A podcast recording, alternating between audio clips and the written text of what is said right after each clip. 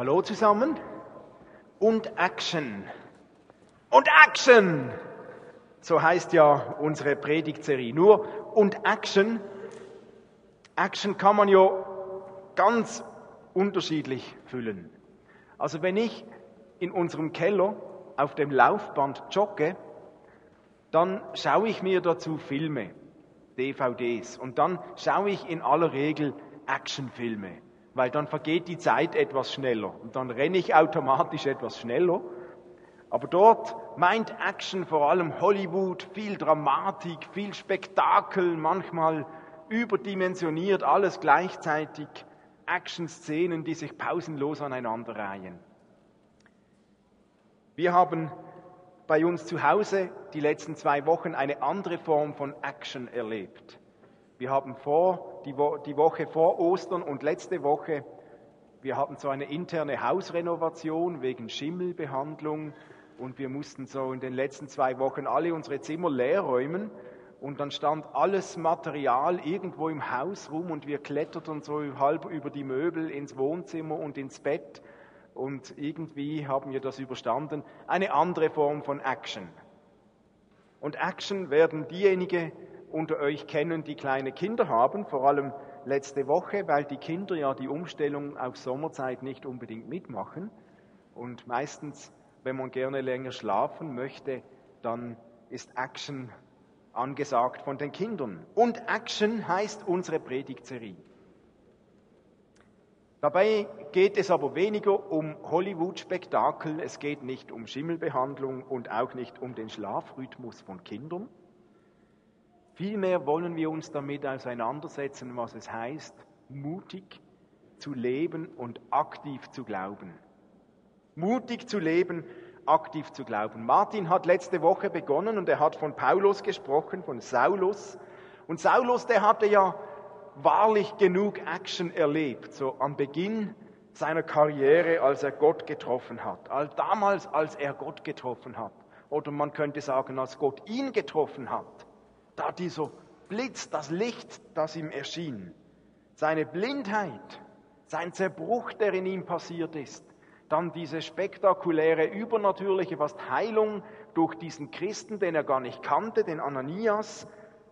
Und schließlich Paulus, der war so bewegt, er hat Action gezeigt in seinem Leben, er hat nämlich sofort die Konsequenzen gezogen, wir lesen es in der Apostelgeschichte, und ließ sich gleich taufen. Und Martin hat letzte Woche schon erwähnt, dass Glaube oft auch Mut bedeutet. Glaube hat was mit Mut zu tun. Und wir wollen auch in dieser Serie weiter in der Apostelgeschichte schauen, wie Glaube, wie mutiger Glaube aussehen kann, wie dieser Glaube der ersten Christen ausgesehen hat.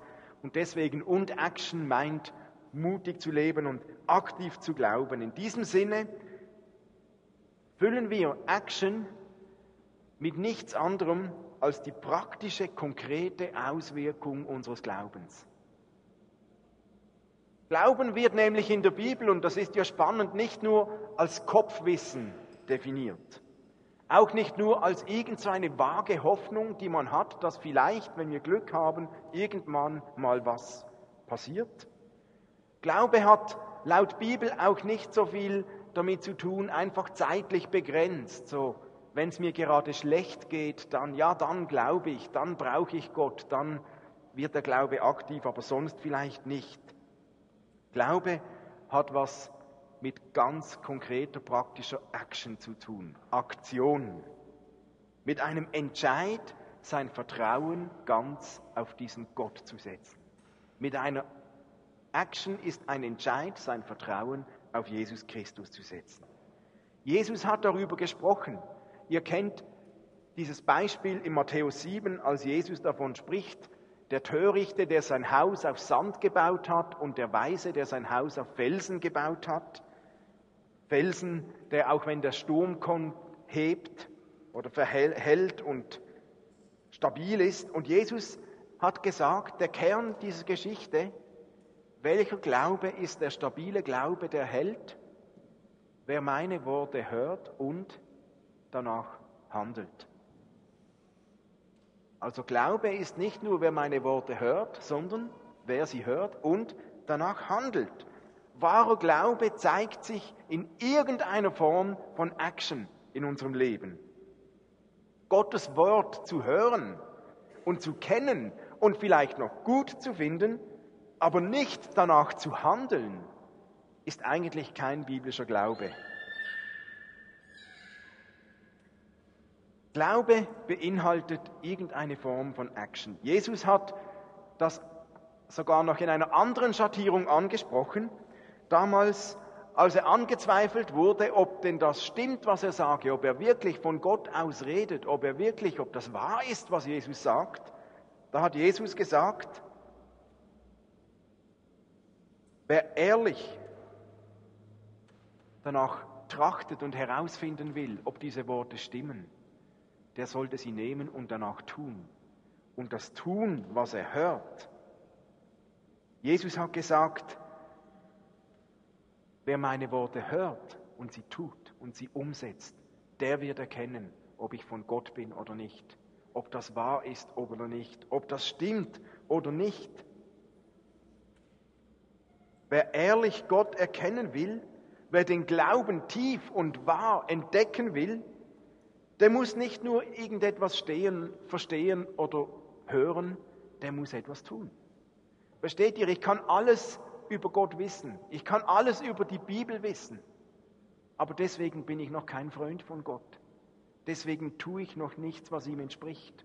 Aber der Glaube der Bibel meint, dass es mehr ist, als ich weiß nur alles über Gott, sondern es hat eine Auswirkung, dass ich etwas damit tue, nämlich den Willen Gottes.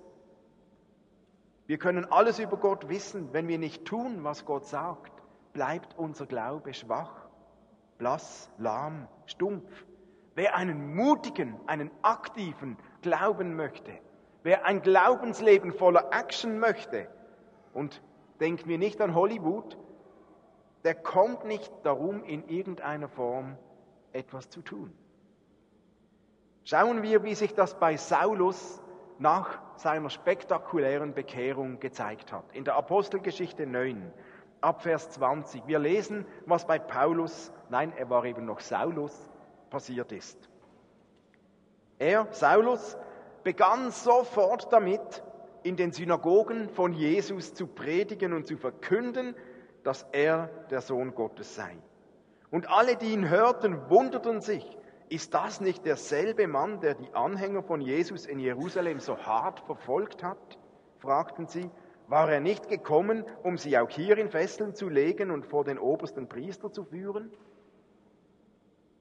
Wir lesen gleich weiter.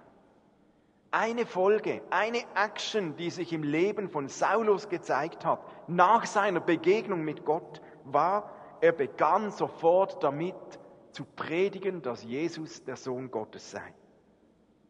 Action im Leben von Paulus. Er predigte, er begann zu erzählen, er konnte sein Erlebnis, seine Veränderung nicht für sich behalten. Er lebte seinen neuen Glauben, seine neue Kraft nicht einfach für sich privat. Er konnte nicht davon schweigen, er musste es erzählen. Und wir kennen diesen berühmten Vers von Paulus aus Römer 1, wo er sagt, denn ich schäme mich nicht für die gute Botschaft von Christus. Diese Botschaft ist die Kraft Gottes, die jeden rettet, der glaubt. Die Juden zuerst, aber auch alle anderen Menschen. Dieser Paulus, der sagt, ich schäme mich nicht und er hat das vom ersten Tag an, hat er das gelebt. Er hat sich nicht geschämt. Er ging in die Synagogen und er predigte. Und Paulus redete nicht nur theoretisch von Veränderung, er lebte sie durch seine Art, wie er in den Synagogen auftritt. Er lebte seine neuen Werte, seinen neuen Glauben derart konsequent, dass die Leute sich wunderten. Sie konnten es fast nicht glauben. Ausgerechnet Saulus, der die Christen verfolgt hat, der sie gejagt hat, redet jetzt plötzlich ununterbrochen von genau diesem Christus, von diesem Jesus. Das sorgte natürlich für Aufsehen. Logischerweise. Das wirbelte Staub auf. Zuerst verfolgte er die Christen und jetzt hört er selbst nicht mehr auf, von diesem Christus zu sprechen. Offensichtlich hatte dieser Saulus etwas ganz Persönliches erlebt. Offensichtlich hatte er etwas Persönliches zu erzählen. Und das war nichts Einstudiertes, nichts Theoretisches. Es war etwas, das er selbst erlebt hatte. Anders ist die Kraft und die Dynamik, die Saulus an den Tag legte, gar nicht zu erklären. Denn wir kennen das ja selbst. Wenn wir nur theoretisch über etwas sprechen, dann werden wir nie in derselben Art und Weise reden, wie wenn wir selbst betroffen sind. Wir können irgendein Thema nehmen. Wenn wir selbst praktisch betroffen sind, dann reden wir anders. Dann reden wir überzeugender. So auch Saulus. Das war die erste Action, die seine Gottesbegegnung ausgelöst hat. Er begann zu reden, zu erzählen, zu predigen, allen. Er konnte nicht anders. Wie sieht es denn mit deinem Action-Level aus in Bezug aufs Reden? Die Frage ist, hast du etwas zu erzählen? Hat Jesus bei dir in deinem Leben etwas derart verändert, dass du gar nicht anders kannst, als davon erzählen? Was hast du erlebt, was du erzählen könntest? Wie sieht deine Glaubenspraxis aus? Nicht nur die Theorie. Nicht nur, was du irgendwo gehört hast oder irgendwo gelesen hast oder dir jemand erzählt hat, sondern was hast du selbst erlebt mit deinem Gott? Und wenn du etwas erlebt hast, erzählst du es auch? Erzählst du es wie Paulus? Erzählst du es überall? Lebst du so, dass dein Leben erzählt, was Jesus getan hat? bei diesem Saulus hatte diese Begegnung mit Jesus automatisch zur Folge, dass sein Leben erzählte, dass er redete. Er konnte gar nicht anders. Wie ist das bei dir? Oder haben wir uns, hast du dich schon so sehr an das Leben als Christ gewöhnt, dass du eigentlich gar nichts mehr Spannendes erlebst oder auch gar nichts mehr Spannendes zu erzählen hast? Oder vielleicht solltest du wieder lernen, wie du erzählen kannst, was du erlebt hast. By the way, man kann das lernen. Gerade im Moment läuft ja wieder dieser EE-Kurs und da sind fünf Leute aus unserer Gemeinde sind im EE-Kurs. Und die sind genau daran, das zu lernen. Jede Woche gehen die auf die Straße, um das zu üben. Wir sprechen darüber, wir denken darüber nach, wir befassen uns damit, was habe ich denn erlebt, wie könnte ich das erzählen. Und wir sprechen mit Menschen. Und wisst ihr, was wir erleben? Unser Erleben, was wir erleben mit Gott und unser Erzählen beeinflusst sich gegenseitig. Weil wenn ich von Gott erzähle, irgendjemandem, dann erlebe ich mehr mit Gott automatisch. Und wenn ich mehr mit Gott erlebe, dann habe ich wieder mehr zu erzählen. Also das beeinflusst sich tatsächlich gegenseitig. Je mehr wir uns getrauen zu erzählen, desto mehr erleben wir. Irgendwie scheint da ein Geheimnis drin zu liegen, das Saulus schon praktiziert hat, wenn man seine Gotteserlebnisse nicht einfach nur für sich selbst behält, sondern sie erzählt, anderen Menschen erzählt. Das war die, die Basis von der ersten Action von Saulus sein verändertes Leben. Und seine Veränderung war so offensichtlich und hinterließ derart tiefe Spuren, dass alle um ihn herum das merkten und herausgefordert waren. Und sie wurden sogar skeptisch. Freunde und Gegner. Wie kann das sein? Erst gerade hat er all die verfolgt und jetzt spricht er nur noch für die.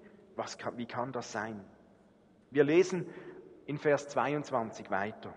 Saulus aber gewann immer mehr an Kraft und trieb die Juden in die Enge, die in Damaskus wohnten, und bewies, dass Jesus der Christus ist. Das war ja wieder sein Thema, dass dieser Jesus der Christus ist. Er hat ihn ja, ist ihm ja begegnet.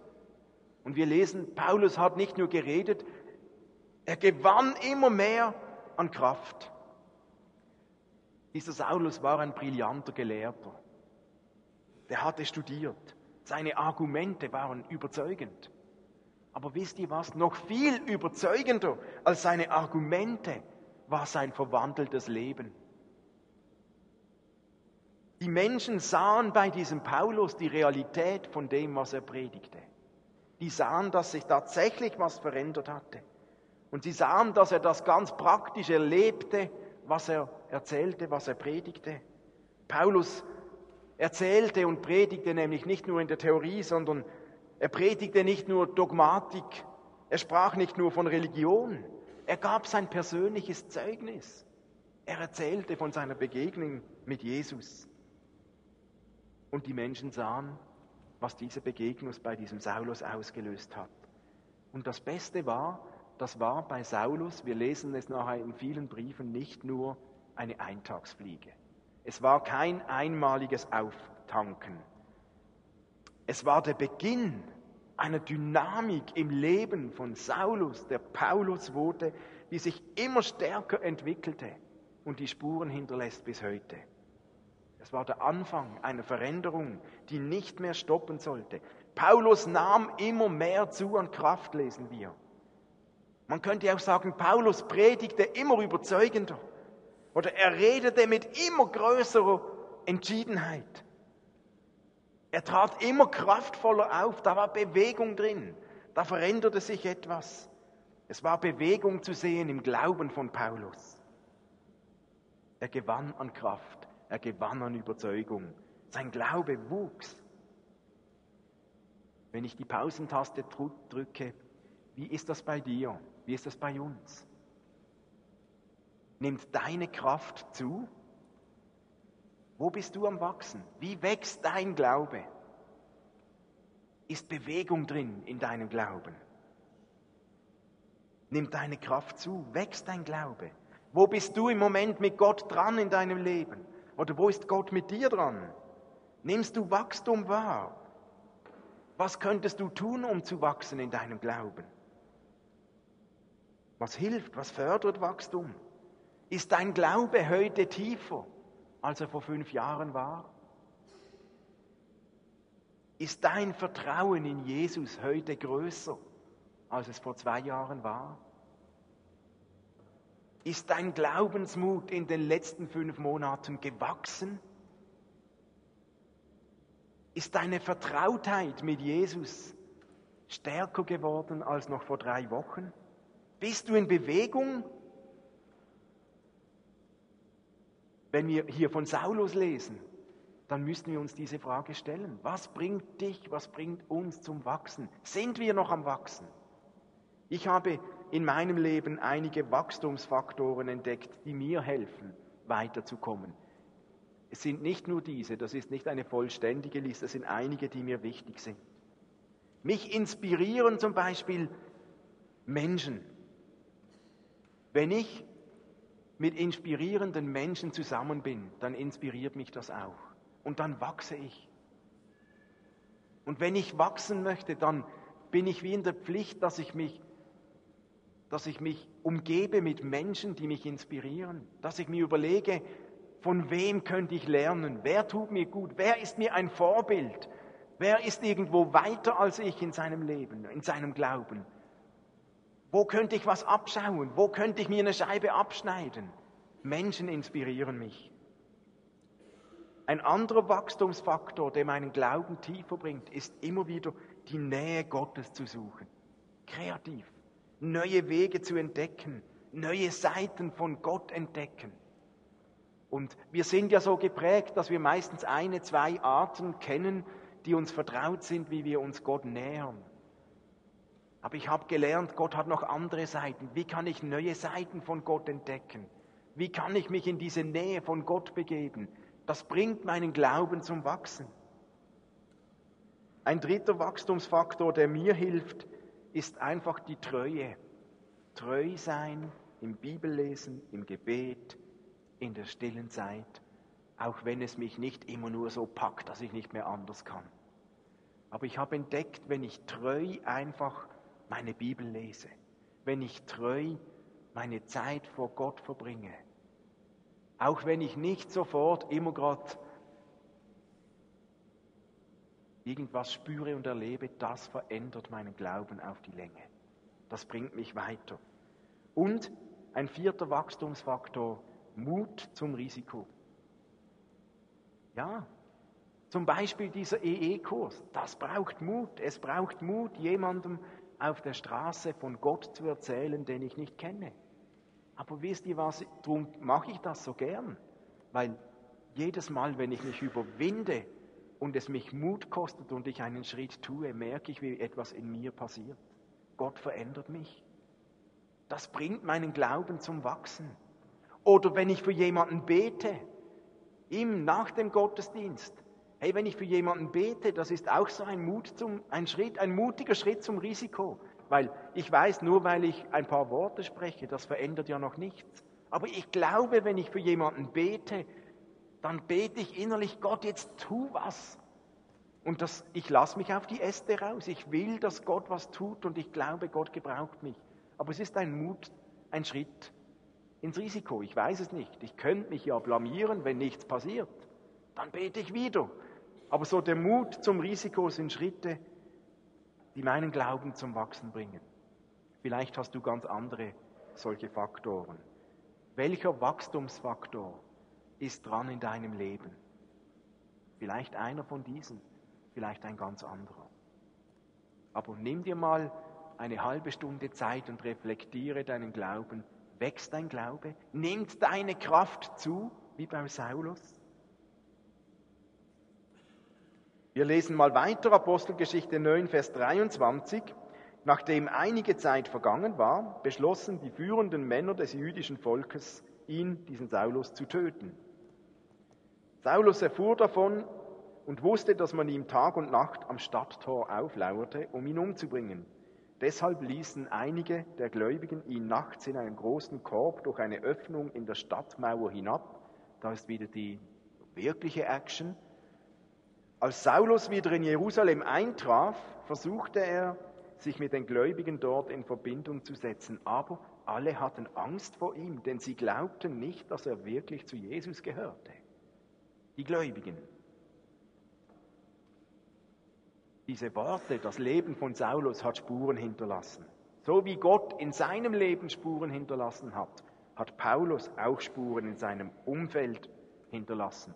Und einige dieser Leute um ihn herum waren total überfordert mit diesen Spuren. Sie reagierten mit Zorn, mit Beschimpfung, mit Morddrohung. Sie wollten ihn umbringen. Kam mir bekannt vor. Ich habe erst gerade, war, hatten wir Ostern. Mit Jesus war es ja nicht anders.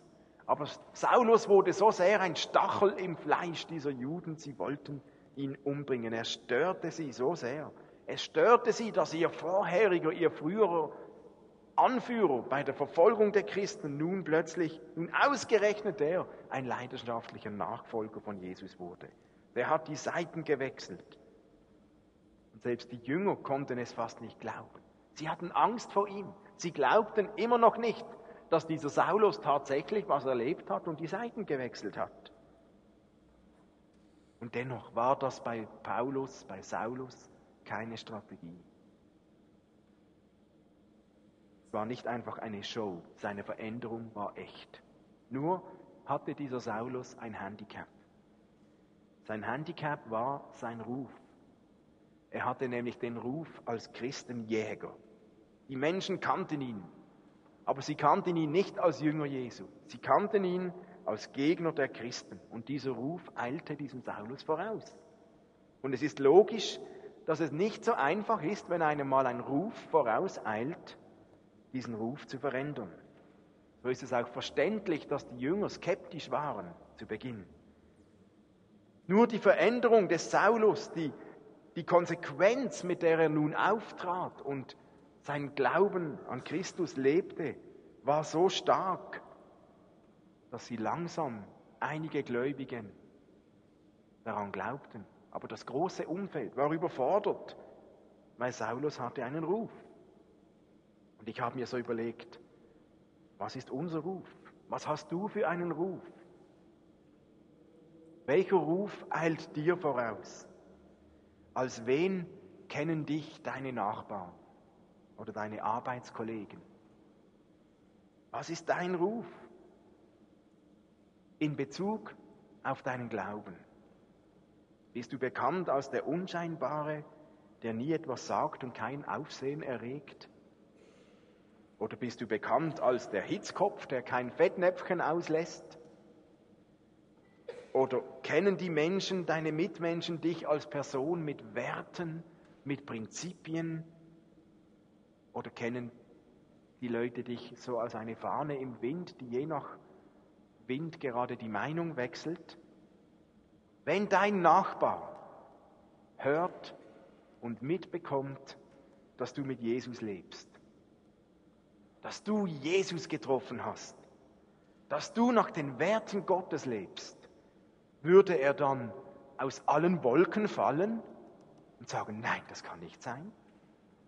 Oder wäre seine Reaktion irgendeine Art, ein etwas erklären, endlich verstehe ich etwas, was ich eigentlich schon lange spüre oder erlebe oder bei dir gesehen habe? Welcher Ruf, welchen Ruf hast du? Jeder von uns hinterlässt Spuren dort, wo wir sind. Automatisch, immer. Wir können gar nicht anders. Egal wie du lebst, egal was du sagst, irgendwelche Spuren hinterlässt du. Du prägst ein Bild, das andere von dir bekommen. Die Frage, die wir uns stellen dürfen, wenn wir hier das Leben von Saulus anschauen, hinterlassen wir Spuren Gottes? Sehen andere Menschen in uns Werte Gottes? Machen Menschen eine Gottesbegegnung, wenn sie dich treffen? Das sollte doch eigentlich so sein, nicht? Hey, wir sind ja, wir sind die Königskinder. Und als Königskinder tragen wir die Vollmacht und den Geist Gottes in uns. Also können Menschen, wenn sie uns begegnen, Gott begegnen. Welche Spuren hinterlässt du?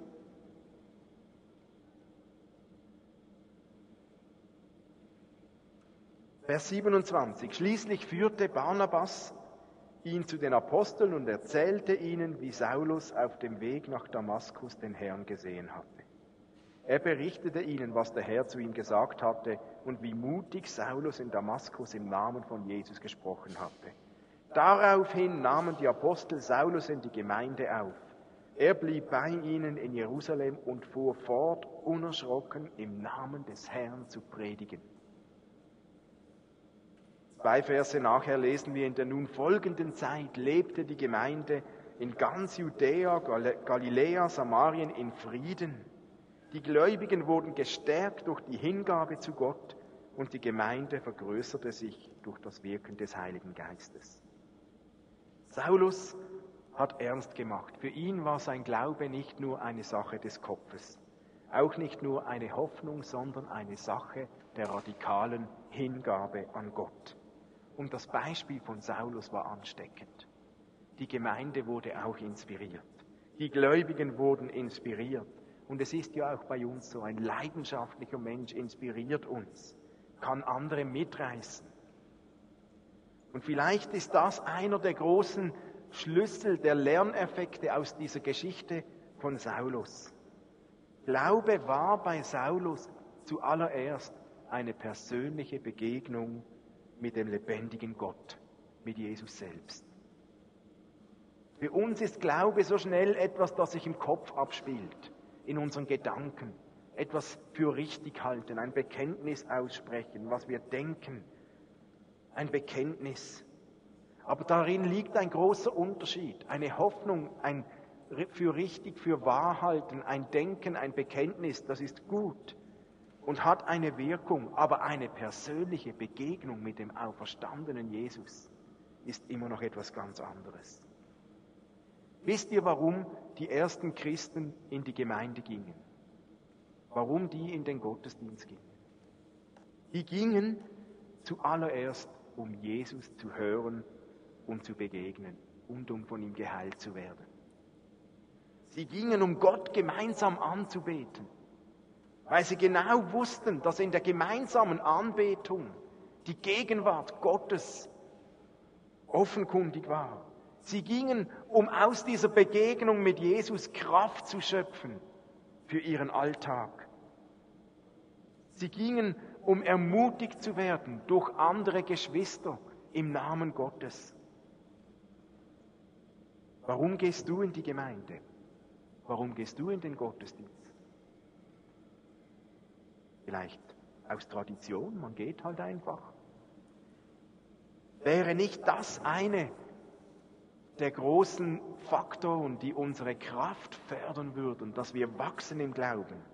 Wenn wir alle mit aller Energie, mit ganzem Herzen, mit ganzer Kraft, mit ganzem Verstand nichts anderes tun würden, als hierher zu kommen aus einem einzigen Grund, um diesen auferstandenen Jesus Christus zu begegnen. Um Jesus zu begegnen, um Jesus zu hören. Wie wäre das, würde das etwas verändern, wenn wir vor dem Gottesdienst alle zusammen oder jeder für sich ganz ernsthaft darum ringen würden, dass wir Jesus hören, dass wir Gott hören, Gott selbst, dass wir von diesem Jesus berührt werden, dass wir diesen Jesus treffen. Wie wäre das, wenn wir uns jeden Sonntag eine Stunde, bevor wir kommen, jeder für sich persönlich darauf vorbereiten würde, direkt mit Jesus zu sprechen? Wenn wir total erwarten würden, jetzt spricht Gott zu uns.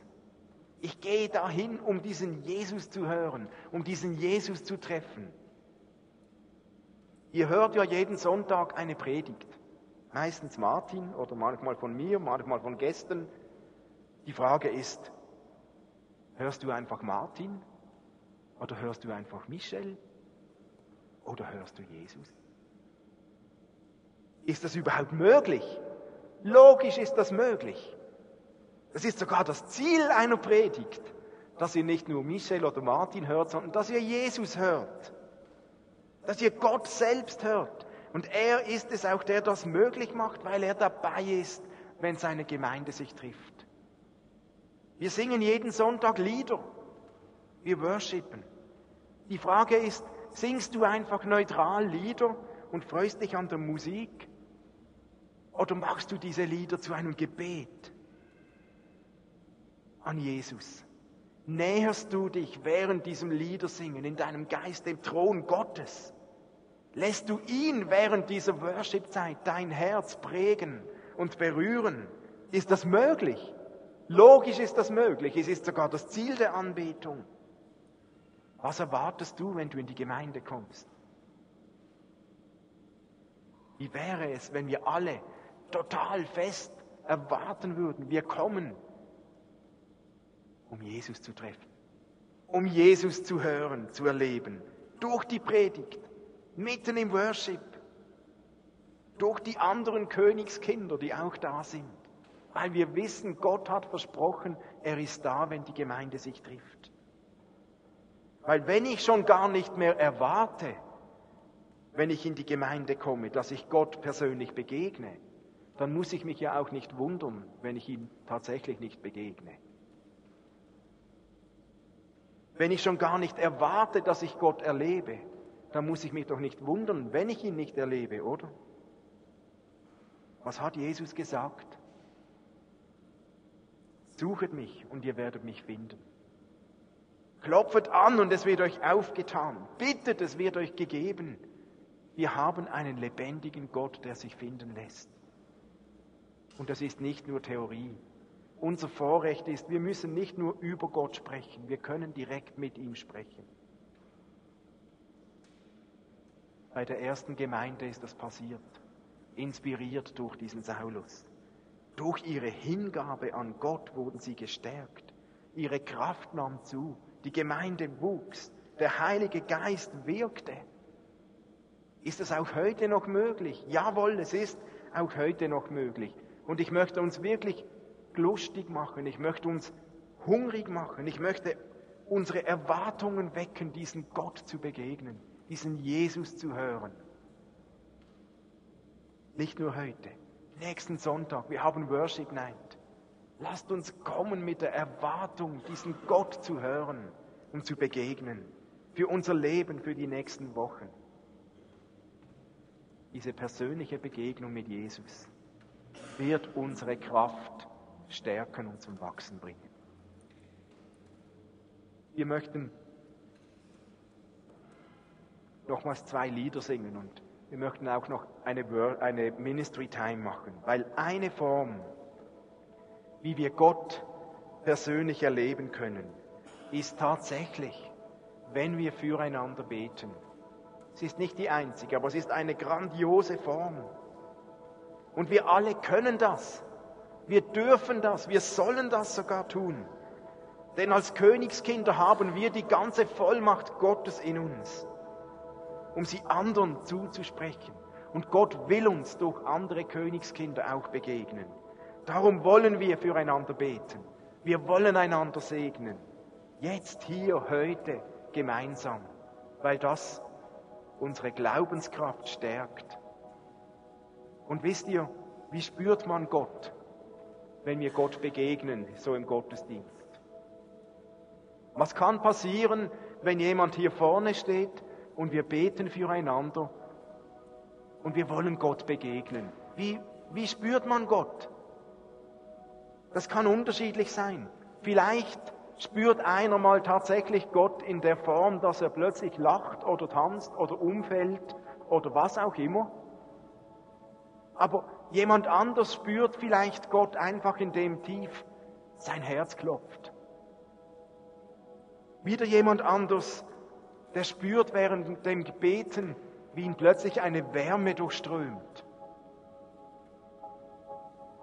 Der Nächste spürt vielleicht und begegnet Gott, indem er einen tiefen, stillen Frieden in seinem Herzen spürt.